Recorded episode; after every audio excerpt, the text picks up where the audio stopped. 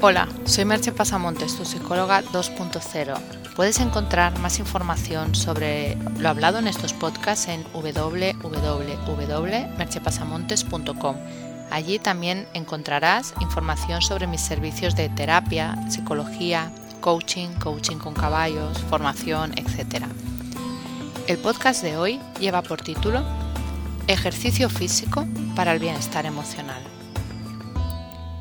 En general, tenemos asociado el hacer ejercicio físico con la salud física o incluso con el hecho de alcanzar un determinado objetivo estético, como puede ser perder peso, un vientre plano, etc.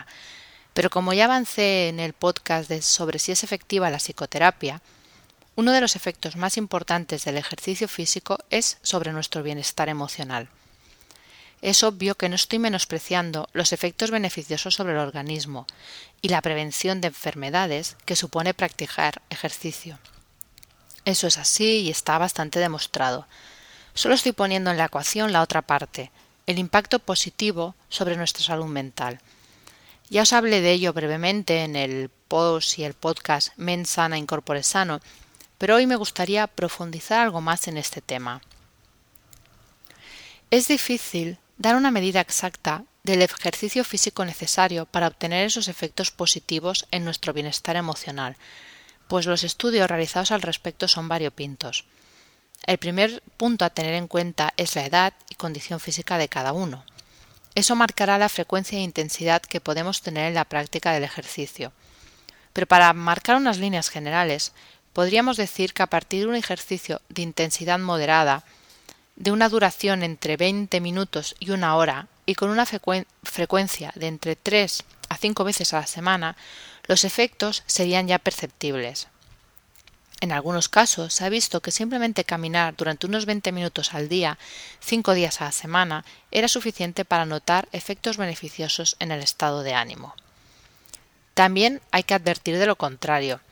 En algunas personas, un deporte muy intenso o competitivo podría producirles el efecto contrario y crearles más tensión y ansiedad.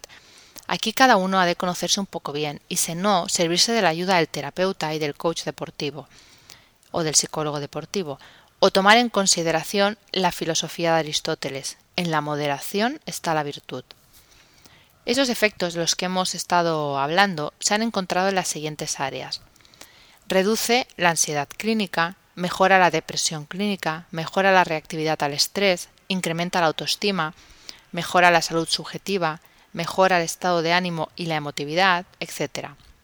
Según la APA, Asociación Americana de Psicología, el ejercicio aumenta la concentración de norepinefrina o noradrenalina, que es lo mismo, es un neurotransmisor, en las regiones del cerebro que están involucradas en la respuesta del organismo al estrés, se cree que muchos antidepresivos actúan precisamente aumentando la concentración de esta hormona, la norepinefrina, por lo que iría en la línea de lo expuesto en el podcast sobre la efectividad de la psicoterapia, que el ejercicio físico más la psicoterapia sería una combinación mucho mejor y con menos efectos secundarios para tratar la depresión que los antidepresivos.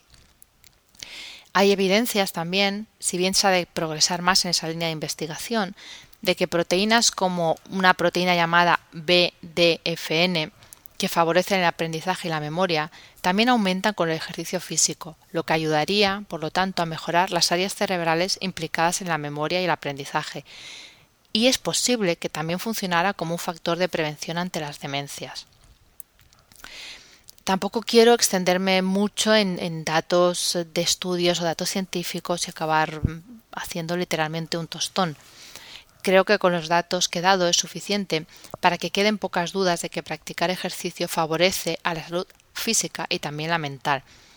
A partir de aquí, no obstante, lo importante, como siempre, es no quedarse en la teoría y llevarlo a la práctica.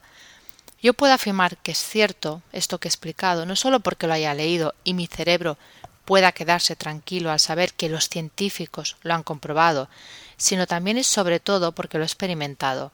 He sentido en mi propio cuerpo, en mi mente, en mi estado de ánimo, cómo estoy cuando hago ejercicio de una manera más o menos regular y cómo estoy cuando no lo hago.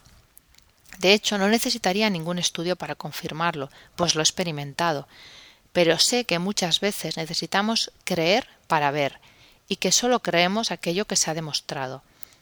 Pero el paso importante no es ese, no es leerlo, sino que salgas a la calle, al campo, al gimnasio o donde tú quieras y te muevas. Esa es la clave.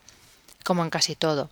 Infórmate, chequea, busca opiniones, pero al final lánzate y compruébalo en ti mismo.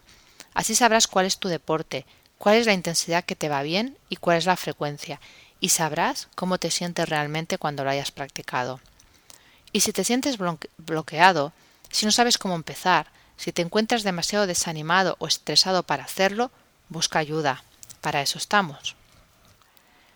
Te dejo hoy solo con una pregunta. ¿Has experimentado una mejora en el estado de ánimo después de practicar ejercicio físico con regularidad? Ya sabes que puedes encontrar más información y links de interés sobre este tema en www.merchepasamontes.com. Hasta aquí el podcast de hoy. Nos escuchamos en el próximo podcast. Bye bye.